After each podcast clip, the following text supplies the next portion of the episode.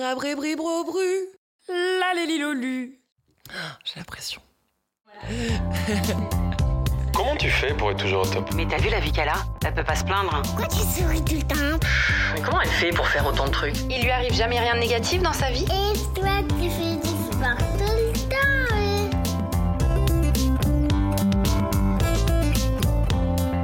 Salut les amis, j'espère que vous allez bien. Je suis hyper heureuse de vous accueillir dans mon propre podcast. Alors je m'appelle Laurie Tillman, j'ai 30 ans et je suis une hyperactive de la vie. Vous allez vite vous en rendre compte, je cumule pas mal de casquettes qui suscitent beaucoup de questions. Et aujourd'hui, j'avais envie d'appuyer sur le bouton pause et de répondre à celle-ci. Mais comment tu fais pour créer et entreprendre autant de projets? Que ce soit lorsque je sors un nouveau livre, une nouvelle collection parisienne alors, une émission, un nouvel article pour le L ou ce podcast, on me demande souvent quel est mon secret pour entreprendre à un tel rythme. Bon, j'avoue, si les journées faisaient 72 heures, ça m'arrangerait bien. C'est sûrement pour ça que je m'auto-épuise souvent. Mais bon, je crois que je suis constituée comme ça, donc je me suis fait une raison. Mais en vrai, est-ce qu'il y a vraiment un secret, une recette, une potion magique, une drogue que je siroterai en douce dans mon lit? Et un peu de sucre en poudre? Mhm. Eh ben non. Est-ce que tout simplement alors, j'ai de la chance ou le cul bordé de nouilles? Non plus. Alors est-ce que c'est uniquement du travail et une bonne dose de détermination? Hmm, je crois qu'on se rapproche de notre sujet. Honnêtement, c'est pas toujours rose ni simple de mener plusieurs projets et entreprises à la fois, loin de là. Cela me demande beaucoup, beaucoup d'investissement, du temps, du stress, des concessions et beaucoup de patience. Et ça fait longtemps que j'avais envie de vous parler de tout ça sans savoir vraiment comment m'y prendre. Vous parler de ce que je mets en place chaque jour dans ma vie professionnelle pour lancer un projet, le faire durer, avec les bonnes bases, s'entourer des bonnes personnes et avec un bon état d'esprit. Et je me suis dit que mieux qu'un simple retour d'expérience, deux croisements d'expérience, bah, ça serait encore plus riche, plus complet et plus pimenté. Et j'ai pensé à une personne. Le genre de coup de cœur virtuel qui vous catch direct. Le genre de voix qui vous rassure pas mal. Allez, je vous donne quelques indices. Elle a créé sa marque de joaillerie sans être du milieu, fondé son propre podcast et sa chaîne YouTube dédiée au business, lancé ses programmes de formation et elle nous partage le tout, sans filtre, sur les réseaux sociaux et nous livre les coulisses de sa vie à 100 à l'heure, de businesswoman et de Wonder Woman. Merci d'accueillir Pauline Legnaud qui est avec nous aujourd'hui. Merci d'être là, j'ai rien oublié. Mais tu me mets une pression monstre, Laurie Oh, genre C'est je- toi Pas du tout. Mais Ça je te suis- qualifie Oui, bah Wonder Woman, non, parce que là, là aujourd'hui n'est pas mon jour, tu le sais, mais tu vois, je te vois, t'es en rose, tu t'as la pêche comme d'habitude, je suis contente d'être là. Je te remercie, parce que vraiment, tu vois, j'avais besoin de ça aujourd'hui. Et cerise sur le gâteau, j'en ai pas parlé, mais on- malgré cet agenda de ministre, qui nous caractérise d'ailleurs toutes les deux, on a quand même réussi à pondre un livre à quatre mains, toi et moi, mon challenge Happy Entrepreneur, euh, objectif euh, réussite et sérénité, c'est possible, euh, dans lequel ben, on vous donne toutes les clés pour vous lancer dans l'entrepreneuriat, performer davantage si vous l'êtes déjà, et le tout en vous partageant ben, notre vision, nos succès, mais aussi et surtout, ça c'est important, nos grosses bourdes, nos galères, nos erreurs, afin de ne pas les commettre si vous vous lancez aussi dans l'entrepreneuriat. Alors, avant de commencer cette interview, j'aimerais bien que tu te présentes déjà et que tu nous dises comment, euh, comment tu te qualifies si on ne te connaissait pas avec toutes ces casquettes. Qui, êtes-vous? Qui êtes-vous, Pauline Léniaud Qui, suis-je? C'est terrible comme question. C'est terrible. Écoute, c'est un bon exercice, je crois. Euh, je vais te dire, donc, je m'appelle Pauline Legnaud, j'assume mon âge, j'ai 38 ans, je suis entrepreneur depuis 10 ans, je suis mariée à l'homme de ma vie, qui est aussi mon associé, et euh, je crois que je suis quelqu'un de passionné, globalement. Je suis passionnée par la vie, par l'aventure, et il se trouve que je trouve que l'aventure euh, du 21e siècle, c'est l'entrepreneuriat, parce que du coup, on, vit finalement des, choses incroyables quand on crée sa boîte, et donc c'est pour ça que je me suis lancée dans cette aventure quand je me suis fiancée il y a 10 ans et que j'ai créé Gemio. Mais globalement, voilà, je suis la fondatrice de Gemio. Comme je m'ennuyais un petit peu, parce que finalement, avoir une boîte de 50-60 personnes, c'est pas assez de travail, Bah oui. je me suis dit, sûr. allez, je vais lancer un podcast et puis ensuite des formations. Bref, euh, je, ne- je ne m'ennuie pas trop, comme toi, je crois. Tu m'as donné les frissons quand tu m'as dit euh, le 21e siècle, euh, bah, c'est entreprendre, quoi, être maître de son propre destin. Ça m'a. Mais je le crois vraiment, tu sais. Ouais. C'est-à-dire qu'il y a, y, a, y a un temps où euh, on était explorateur quand on voulait être aventurier, on découvrait euh, des mondes parallèles, enfin, etc. Il y a un peu l'espace maintenant, mais bon, moi, j'étais pas très bonne en maths, alors a priori, ça allait être difficile d'être euh, d'être là-haut. Astronaute. Voilà. Mais par contre, l'entrepreneuriat, pour moi, c'est vraiment l'aventure de, de notre époque, quoi. Parce qu'en fait, quand on est entrepreneur, enfin, tu le vis comme moi, c'est fou à quel point on ne sait pas de quoi demain va être fait Clairement. et à quel point on est obligé d'imaginer notre avenir, quoi. Et justement, euh, si tu regardes dans le rétro, qu'est-ce qu'elle nous dirait, la petite Pauline Legnaud, si on lui demandait de se présenter et quel métier elle aimerait faire plus tard? Alors, de manière extrêmement arrogante, quand j'étais petite, j'avais un petit côté légèrement dictatorial. Ah ouais? Ouais, en fait, je me suis un peu assagie avec le temps. Je disais très souvent à mes parents, apparemment, que je voulais être présidente du monde. Parce qu'en fait, présidente de la France, ça m'intéressait pas. Tu vois, je trouvais que c'était un peu. Puis moi, la politique, c'était pas mon truc. C'était vraiment juste que je voulais dominer et contrôler tout le monde, en fait. Et donc, je disais de manière assez assumée que je voulais être présidente du monde. Et ce qui est un peu drôle pour l'anecdote, c'est que mes parents me soutenaient vraiment. Mais c'est-à-dire que je crois même que mon père y croyait un petit peu. C'est-à-dire qu'il me disait toi, quand tu seras plus grande, tu seras présidente du monde. Et c'est bête à dire, mais en fait, quand tu es une petite fille de 6 ans et que ton papa et ta maman te disent tu vas être plus tard présidente du monde, ça te donne une confiance en toi inébranlable. Et je pense que ça m'a énormément aidé justement ultérieurement, si tu veux, à me dire que tout était possible. Mais ça a duré, je, je pense que je devais avoir jusqu'à 12-13 ans, hein, Ah tu ouais, vois, donc euh, ça a quand même duré euh, son petit temps. Et après, d'ailleurs- t'avais un métier que tu voulais faire ou? Écoute, moi, il y a eu deux moments clés. Il y a eu un premier moment clé qui est la réalisation que je voulais devenir entrepreneur. Parce que moi, en fait, j'étais littéraire et donc mes études, c'était des études qui m'ont mené à l'enseignement. J'allais être prof. Donc Ah ouais. rien à voir. Tu peux même pas être plus éloigné finalement de l'entrepreneuriat parce que quand tu es prof, tu es fonctionnaire, etc. Et donc je travaillais comme une malade pour euh, rentrer dans les meilleures écoles pour faire ça. Et un jour, j'ai passé un concours pour rentrer justement dans la fonction publique et je me suis lamentablement plantée. C'était un entretien de personnalité, si tu veux. Donc, en gros, il me posait des questions. C'est quoi vos livres préférés? Enfin, ce que vous aimez dans la vie, etc. J'ai eu l'impression que ça s'est bien passé et je me suis pris un 2 sur 20. Donc, pas, pas une note Jamais médiocre, juste euh, le truc, Le- on veut pas de toi, tôle, quoi. quoi. Enfin, vraiment, on ne veut pas de vous dans notre école.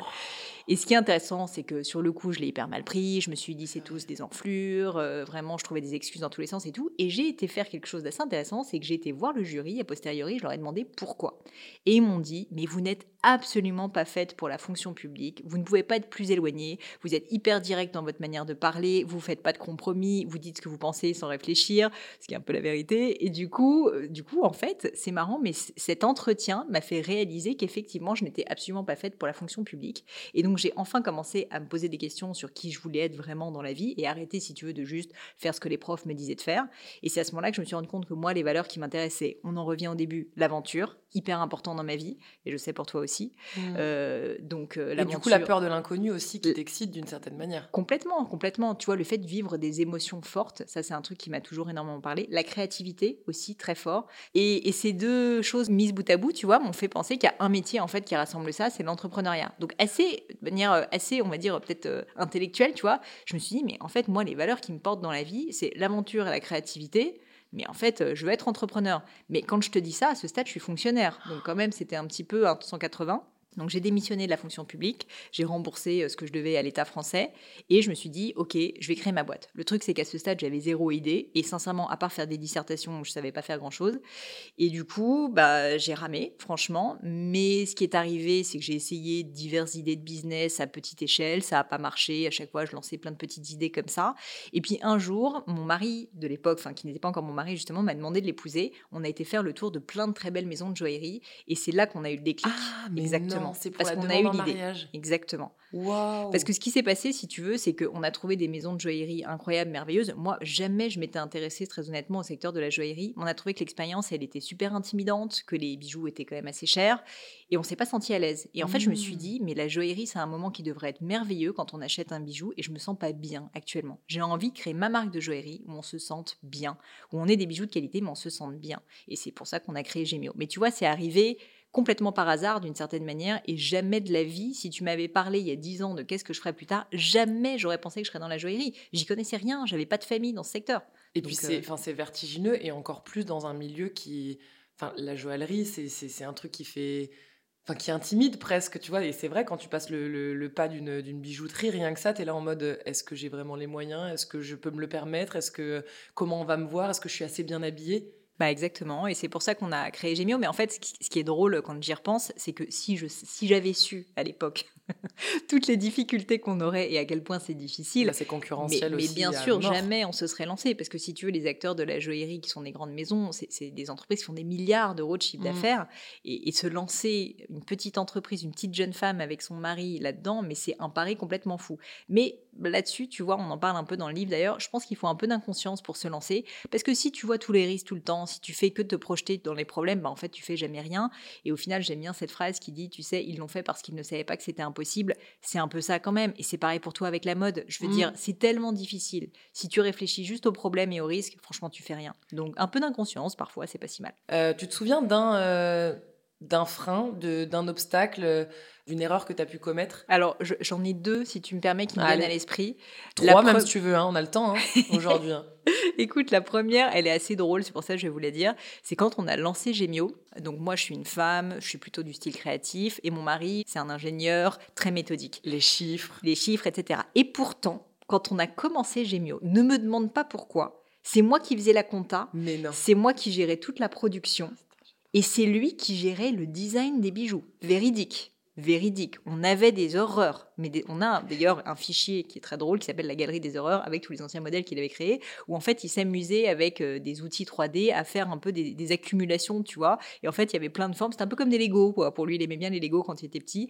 Mais du coup, bah, en fait, on a compris au bout d'un moment que non, en fait, quand on a des talents intrinsèques, il vaut mieux savoir les écouter Et à quel moment vous avez switché alors? Assez rapidement quand même, mais euh, je dirais que ça a bien mis un ou deux ans. hein. Donc pendant un ou deux ans, moi je m'échinais à faire de la compta euh, et lui faisait des designs, enfin tant bien que mal. Donc on ne vendait rien et en fait euh, tous nos chiffres étaient faux. Enfin, il faut quand même se dire que c'était un peu ça. Et du coup, quand on a switché, on s'est rendu compte que quand même, quand t'es juste naturellement doué pour quelque chose, la vie est bien plus simple. Ouais. Donc, euh, du coup, tu t'es fait une raison. Toi, c'était l'artistique et lui, euh, c'était les chiffres, la compta, il est resté là-dedans. Exactement. Donc il y a eu un moment où tu as eu envie de baisser les bras. Il y a eu un exemple.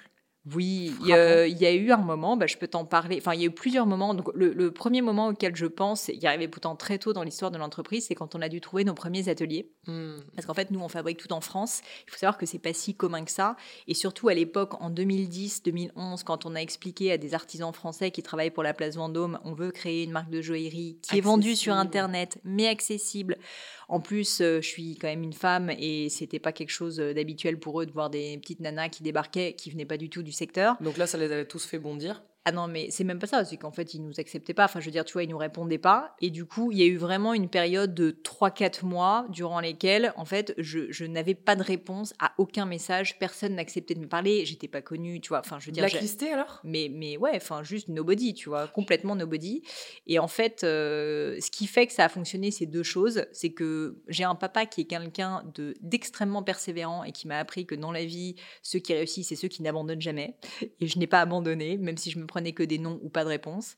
Et puis, la deuxième chose, c'est que euh, j'ai eu un coup de chance, sincèrement. J'ai eu, bah, en fait, un coup de cœur amical, un peu comme nous on a eu, avec l'un des artisans qui m'a dit Franchement, je sais pas si ça va marcher votre truc, mais je t'aime bien et Hmm. j'ai envie de te tendre la main. Comme quoi. hein, Et tu sais, mais ça, c'est un truc réel. Et on le sous-estime quand on entreprend, mais en fait, l'humain, se faire aimer, euh, créer des connexions avec des gens, c'est vraiment quelque chose qui, qui existe. Et je remercie encore Frédéric euh, aujourd'hui parce qu'on n'aurait pas pu lancer euh, sincèrement la marque si on n'avait pas eu juste cette première main tendue qui nous a fait euh, réaliser nos premiers bijoux. Donc, Et comme quoi, parfois, on se dit quand on devient entrepreneur, forcément, on devient un leader, il faut écraser. Enfin, souvent, j'entends entrepreneur, ah ouais, donc t'écrases. Ben non, en fait, de rester humain, de conserver les valeurs euh, que nos parents nous ont inculquées, comme la persévérance avec ton papa, comme la positivité chez les miens, et ben ça paye toujours. Et justement, c'est ce qui nous fait peut-être aussi, je l'espère, sortir du lot. On en parle dans ce livre, encore une fois, on a su rester euh, un peu le- les, petites filles, euh, parfois un peu ingénues, parfois naïves.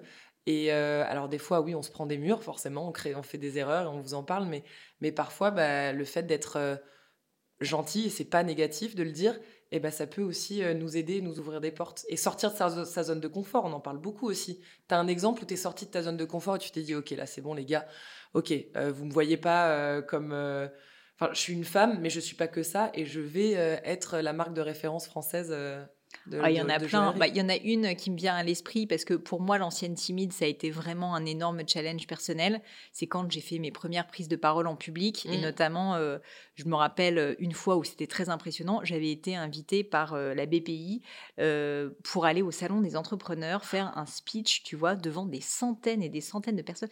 Palais des Congrès à Paris, hein, quand même. Donc, j'étais pas seule, mais on était peut-être cinq, tu vois, devant le Palais des Congrès, dans, dans la salle principale du Palais des Congrès. Et là, mais je te jure, écran géant derrière moi, faut quand même visualiser, où on voyait, en fait, il te projetait la tête des intervenants.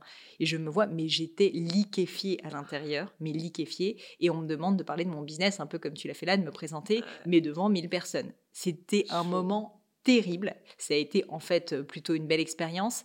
Et, surtout, euh, ça m'a vraiment euh, appris que, bah voilà, même quand on a peur, euh, ben finalement, c'est en essayant qu'on apprend. Et je pense que c'était pas du tout parfait ce que j'ai fait, loin de là. C'était même peut-être pas génial. Mais je m'étais tellement fière après l'avoir fait que finalement, toutes les fois d'après, tu vois, c'était beaucoup plus facile. Et maintenant, sincèrement, je dis pas que c'est simple et que j'ai plus le trac quand je monte sur scène. Mais franchement, je suis beaucoup, beaucoup plus à l'aise. Mais le trac nous fait nous transcender. Moi, je mm. sais que si j'ai pas les papillons dans le ventre, enfin, cette petite boule au ventre avant ou un entretien, euh, un moment où je dois vendre, ou euh, un prime télé, une émission, ben, c'est que j'ai pas appris ma leçon suffisamment. Enfin, avant un examen, tu as toujours la boule au ventre. Ça veut dire que tu la connais, ta leçon, et que tu vas performer. Enfin, moi, je le vis plutôt comme ça, cette, énergie. Mmh. J'aime bien la, la nourrir, justement, et je sais que c'est ça qui va me faire que je vais être bonne derrière. Euh, mais c'est intéressant ce que tu dis sur le côté orateur. Souvent, on dit qu'un un, bon ou une bonne entrepreneuse doit, doit être un bon, bon orateur, de savoir bien parler, bien expliquer ce que tu fais. C'est vrai que c'est agréable, tu, tu, expliques les choses euh, comme il faut. Euh, et d'ailleurs, on nous dit que savoir bien parler, faire un bon speech devant un banquier pour euh, avoir un prêt, obtenir des followers, d'avoir des clients, ben, c'est essentiel. Mais comment est-ce qu'on fait euh, bah, si on ne sait pas faire, si on ne sait pas bien s'exprimer, est-ce que tu as des clés, des conseils? La communication, c'est souvent perçu uniquement comme un moyen marketing, mais en mm. fait, on communique tout le temps. On communique avec ses employés, on communique avec euh, des banquiers, comme tu disais, on communique avec des investisseurs, avec des clients. Donc en fait, savoir s'exprimer clairement, c'est vraiment une compétence, mais absolument cruciale quand on entreprend, et même sincèrement dans la vie, parce que même tu vois, dans le couple, euh, franchement, en fait, c'est quand même plutôt un truc qu'il faut savoir faire. Comment est-ce qu'on fait? Bah, Je crois qu'il faut pas mal s'entraîner déjà, comme d'habitude. Euh, et du coup, bah, on, en revient à cette prise de parole en public où moi, au début, j'étais terrorisée quand je suis montée sur scène.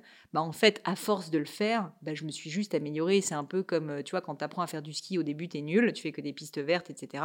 Et puis, de fil en aiguille, quand tu tombes dix fois de suite, au bout de la onzième fois, bah, tu apprends qu'il faut faire le virage un peu différemment.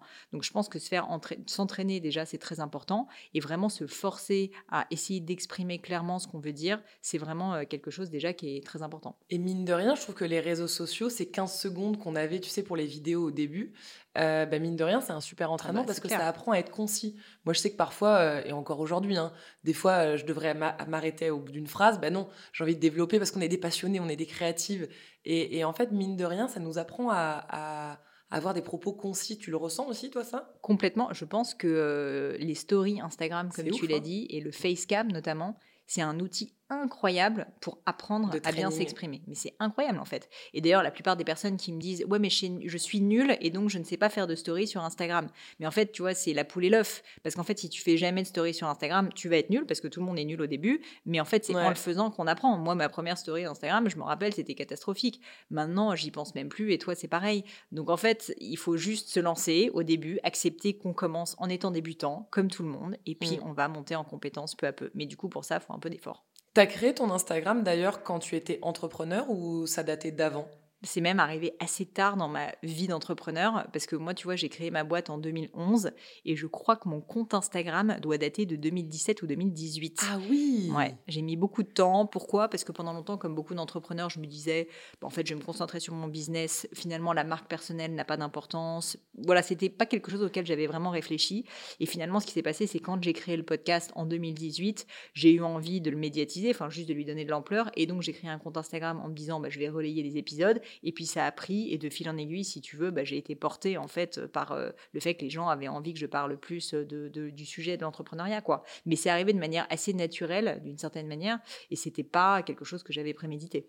Rassure-moi, tu gères ton compte perso, mais pas celui de Gemio, c'est tes équipes. Ouais, j'ai une équipe. Alors, je suis assez impliquée quand même dessus. Ouais, t'as euh, commencé à le faire comme tout le monde. Enfin, moi, je l'ai fait avec Parisienne et alors, avec Vida. Enfin, au bout d'un moment, j'avais quatre comptes Instagram. Je dis, oh là là là, non, là, je pète un plomb.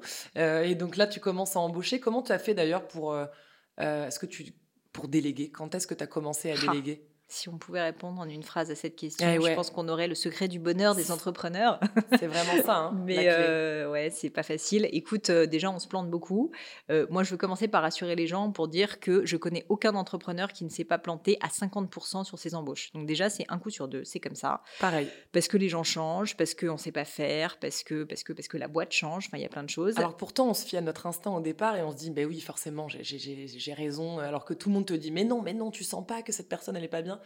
Et en fait, finalement, on se plante. Bah, c'est hein. très difficile. Et puis, une fois de plus, je te dis, euh, moi, je, je vois vraiment les choses aussi dans un- une vision long terme, parce que moi, maintenant, ma boîte, elle a 10 ans. Quelqu'un que j'ai embauché en 2011 euh, n'est pas forcément la bonne personne pour l'entreprise maintenant, tu vois. Et donc, ça, c'est difficile de l'anticiper, objectivement.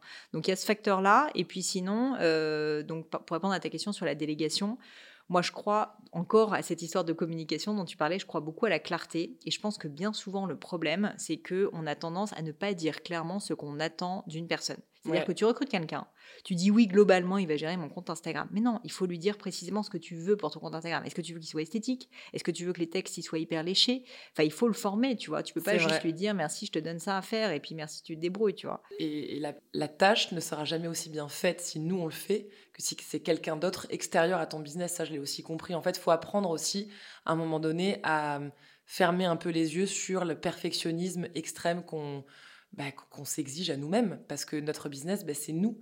Et d'ailleurs, c'est hyper. euh, euh, c'est parfois difficile à gérer. En tout cas, personnellement, moi, j'ai du mal à trouver la limite entre ce que je raconte de ma vie Mm. privée, enfin perso, et euh, mon business. Mais comme les deux sont corrélés, bah, les deux, en fait, sont. Pour moi, c'est intéressant de- de- d'aborder les deux. Sauf que quand tu donnes moins de privé, et ben derrière, les gens, tu as l'impression qu'ils se détournent un peu plus de, de tes vrais projets, de ton podcast, de, tes, euh, de tes livres, de ton business. Et, c'est dur des fois. Comment tu vis, toi? Comment tu, tu crées cette distinction entre ta vie perso euh, en Suisse et ta vie pro à Paris avec Gemio, avec tout le reste? C'est pas évident, hein, c'est sûr. Euh, écoute, moi j'ai fait un certain nombre de choix. Pour être honnête, j'en ai parlé avec mon mari, parce que pour le coup, il est pas du tout sur les réseaux sociaux. Je suis même pas sûre qu'il ait un compte Instagram. Ou, ou s'il en a un, c'est juste le compte des stalkers, tu sais. Les quelques personnes qui ont zéro follower et qui de temps en temps voient les likes. D'ailleurs, Je il vois. like jamais, je crois. Et euh, tout ça pour dire qu'on a eu une discussion assez franche quand j'ai commencé à développer ma présence sur Instagram, où en gros, je lui dis bah écoute, euh, est-ce que tu veux que je parle de toi? Est-ce que tu veux pas? Enfin, que- Mm. quid quoi? Et donc on a eu une discussion assez franche là-dessus. Il m'a dit que lui, il voulait pas être présent particulièrement, que de temps en temps, ça le dérangeait pas, mais il n'a pas envie d'être mé- médiatique, et que ça lui allait très bien que moi je le sois. Après, j'ai fait le choix de montrer certains aspects de ma vie personnelle, mais pas tout. Tu vois, je montre pas ma famille, je montre effectivement très peu mon mari, je montre assez peu mon intérieur, parce qu'en fait, je pars du principe qu'à partir du moment où je montre quelque chose, il m'appartient plus à 100%, et je le comprends, et je vais avoir des remarques dessus. Et donc finalement, moi, mon sujet, c'est le sujet de ce que j'appelle le business lifestyle, c'est-à-dire comment est-ce qu'on fait pour être épanoui dans sa carrière et bien personnellement aussi. Du coup, je parle quand même un peu de cet équilibre, et donc j'ai parlé de mon déménagement en Suisse et tout, mais je vais pas non plus rentrer dans le détail, tu vois, de à quoi ressemble mon évier, enfin, je caricature, Ouais, mais bien sûr. voilà. Et donc, euh, donc moi, c'est un choix personnel parce que je suis pas à l'aise à l'idée de rentrer trop dans le détail et j'ai pas envie d'être jugée.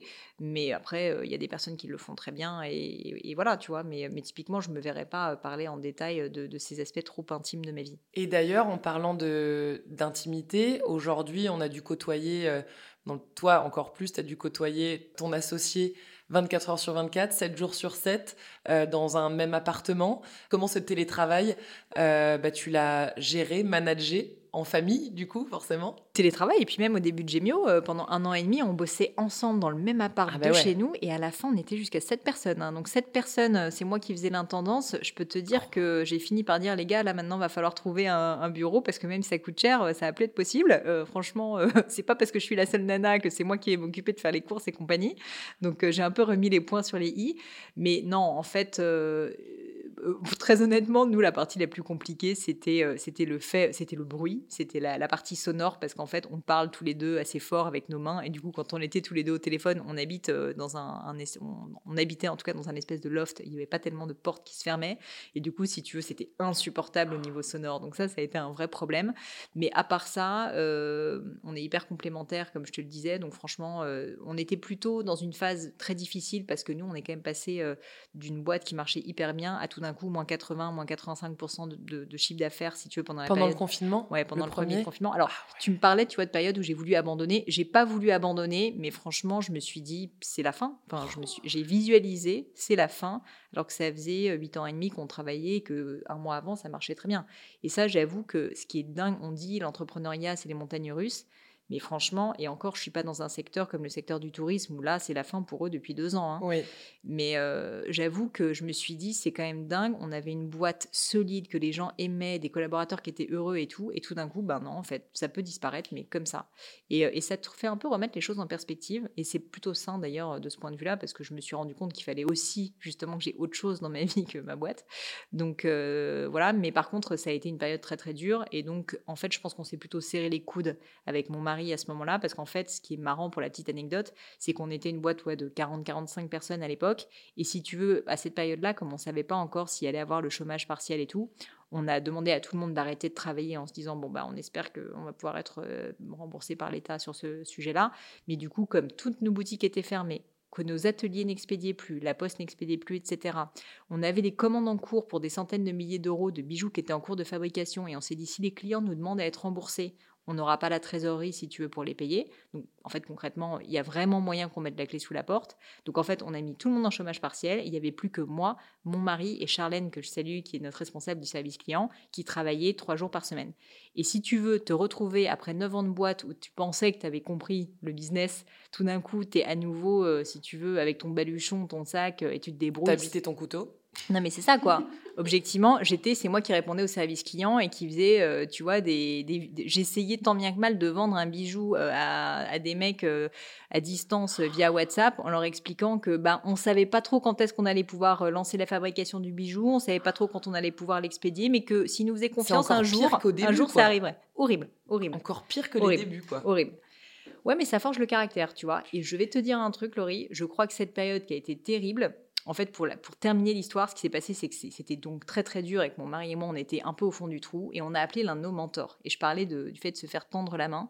On a appelé un de nos mentors qui est quelqu'un de- d'hyper euh, bourru, euh, grande gueule et tout ça, et tout ça, pardon, et qui m'a euh, qui m'a secoué quoi. Il m'a dit mais écoute Pauline, maintenant t'arrêtes de faire ta lavette, tu te bouges, tu te secoues. Il m'a foutu une rouste, en fait, téléphoniquement parlant, et il m'a dit Tu te bouges maintenant, parce que s'il y a bien un acteur dans le monde de la joaillerie qui peut s'en sortir, c'est vous. Vous avez créé votre boîte sur Internet, donc franchement, vous êtes les seuls qui pouvaient vendre. Les autres, ils sont à milieu d'y arriver. Donc maintenant, vous vous bougez les fesses et vous arrêtez de vous plaindre de votre sort. Et en fait, ça m'a fait un électrochoc, et je me suis dit Mais il a complètement raison. Et donc, en fait, on a complètement repensé la stratégie de la boîte à ce moment-là, marketing, et on a été hyper, hyper actifs. Et je pense que le succès qu'on a aujourd'hui, au sortir du confinement, c'est parce que fait, pendant cette période-là, on a redoublé d'efforts, comme tu dis, avec notre bite et notre couteau. Mais euh, on l'a fait et euh, moi je faisais trois lives Instagram par semaine. Toutes les influenceuses de la place acceptaient de le faire gratuitement juste parce qu'en fait elles avaient pitié de nous et qu'elles elles-mêmes euh, bah voilà, se disaient franchement c'est terrible comme situation. Et du coup il y a eu à la fois un élan de solidarité et un élan aussi de, de travail de notre part, de créativité, qui fait que franchement on a fait un petit miracle et que voilà. La, la Et boîte- donc, tu admets que finalement, Instagram, à ce moment-là, de votre vie et de la vie de ton entreprise, a permis de faire basculer cette situation en, en positif Bah complètement. Et d'ailleurs, pour tout dire, je crois qu'en deux ou trois mois, on a doublé notre nombre de followers sur Instagram. hein. C'est monstrueux. Bah ouais, grâce au live. Mais en plus, à cette période-là, euh, Tout le monde était sur monde. Instagram. C'était On improbable. a été hyper présent sur Instagram, sur LinkedIn aussi, on était assez présent. Paradoxalement, euh, ça marchait aussi pas trop mal. Et, euh, et puis euh, en pub, alors on dépensait plus trop, je t'avoue, parce qu'on avait Bah non. on avait plus trop Bah, bah oui, t'as plus les ronds hein, pour investir dans la Mais pub. Mais ta pub, c'est toi-même. Du coup, tu crées ta propre pub. Mais d'un autre côté, tu vois, moi je trouve ça hyper cool de se dire que quand à un moment donné, tu es aguerri en tant qu'entrepreneur, c'est un peu plus facile parce que si tu as de la trésorerie, tu appuies sur un bouton, ça dépense et du coup, ça génère du chiffre d'affaires. Et bien, retourner à la situation où tu es obligé d'être réellement intelligent et créatif pour faire des petits miracles à partir de rien, c'est une autre paire de manches. Et du coup, je trouve que cette culture entrepreneuriale et créative, elle est hyper essentielle et il faut pas la perdre. Et je pense que ça m'a remis un peu les yeux en face des trous. Et c'est fou. Et euh, d'ailleurs, je vous encourage à aller écouter le podcast de, de Pauline, le podcast de Pauline Legnaud, où tu m'interviews. Donc, c'est moi qui me plie à tes questions. Et en fait, euh, je te parle de la même, plus ou moins, de la Ouais. même expérience qu'on Ouais, a vécue avec exactement. Vida, où on a cru bah, que c'était la fin. Et en fait, avec nos petits vélos et avec nos petits euh, écrans de téléphone, euh, on allait livrer nous-mêmes nos copains un peu influenceurs avec, euh, avec pas mal de follow pour leur dire bon, bah ça y est, on se lance à la vente à emporter, alors qu'on n'avait jamais développé Mm. cette phase-là du business, la vente à emporter, pour nous, c'était, enfin, Deliveroo on- ou Uber Eats, on, on se moquait d'eux, tu vois, et des restaurants qui faisaient ça, pour nous, c'était McDo. Et non, Vida a réussi à le faire, et aujourd'hui, bah, c'est ce qui nous a permis de sauver les murs. Bref, là, je tease parce qu'on parle de beaucoup d'autres choses dans ton podcast, mais c'est bien, comme ça, ça se répondra parfaitement. Excellent épisode. Ouais, non, mais vraiment, et tout le monde, euh, d'ailleurs, euh, me l'a dit, et tout le monde m'en parle encore, c'est fou, c'est, ça fait du bien de t'entendre parler euh, vraiment avec ta casquette d'entrepreneur. J'étais contente, ouais, parce que je trouve que c'était pas forcément des questions euh, qu'on te posait habituellement. Donc, Complètement. Euh, J'aimerais quand même te poser une question, et ça, je l'avais noté. Tu as quand même interviewé des dizaines, des centaines d'entrepreneurs à succès dans ton podcast. Est-ce que tu as pu déceler chez eux la grande qualité qu'ils avaient tous en commun euh, pour entreprendre, enfin, ce qui, ce qui les qualifiait le, le plus, le mieux J'adore cette question, j'y ai beaucoup réfléchi et en fait je change d'avis régulièrement.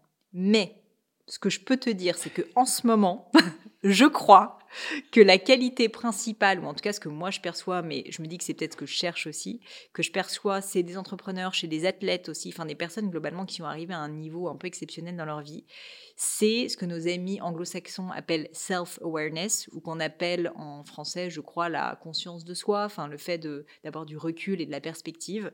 Euh, en fait, c'est assez fou parce que je pense que si tu sais vraiment qui tu es, si tu arrives à te connaître, bah, finalement aussi tu sais là où tu es fort, tu sais où tu pas fort, tu sais déléguer, tu sais au contraire euh, recruter, tu sais euh, te faire accompagner ou pas.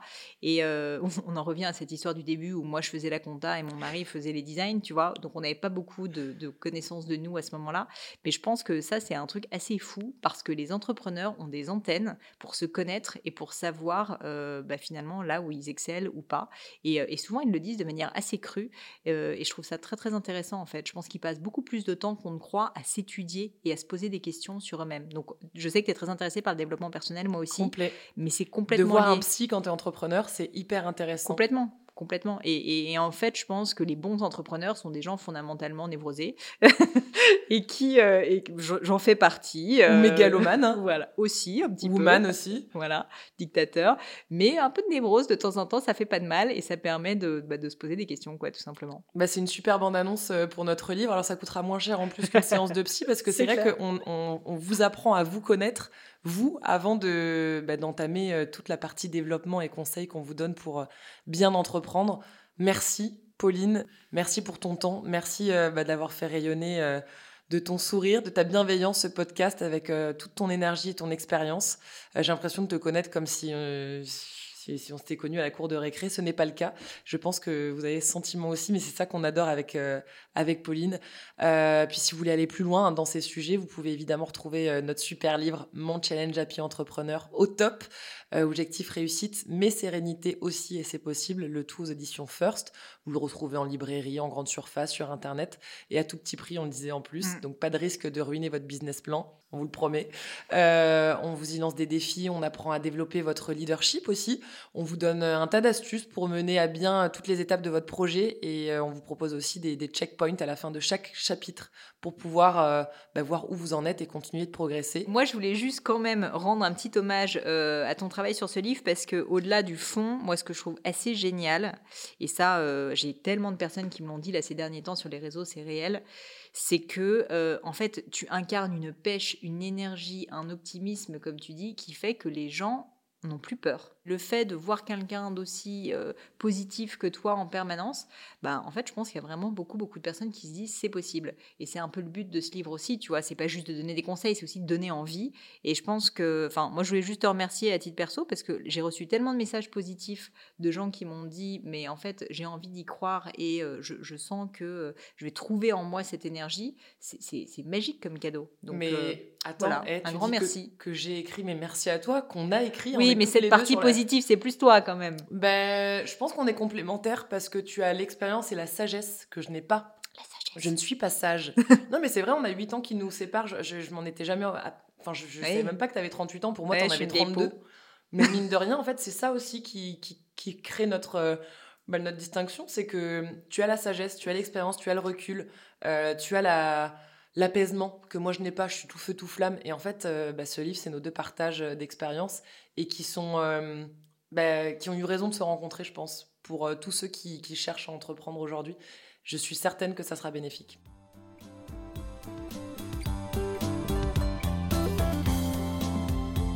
Si vous voulez suivre Pauline Legnaud, vous l'avez compris, elle est présente sur les réseaux sociaux, sur YouTube, avec son super podcast numéro 1 des podcasts français sur le business. Quant à nous, on se retrouve le 10 janvier après les vacances, car comme tout bon entrepreneur, bah oui, nous aussi, on prend des vacances, pas vrai? Euh, Je compte sur vous pour reprendre des forces. Nous aussi, on va en reprendre, on va revenir tout frais. Alors si vous voulez être au taquet pour chaque sortie, n'hésitez pas à vous abonner sur l'appli de votre choix. On peut aussi se retrouver sur Insta. Et si toi qui écoutes ce podcast, tu sais aussi lire, alors tu peux retrouver toutes mes méthodes au top, tonique, organique, positive, en librairie. Merci à tous ceux qui ont participé à la création de cette émission, à mon éditeur First de m'accompagner dans la production des premiers épisodes, aux Wonder réalisatrices Margot Roll et Céline Malvaux pour leurs good vibes, à Claire Sarfati au montage, et merci à mon deuxième cerveau, Amandine Gombeau, de m'accompagner dans ce super voyage.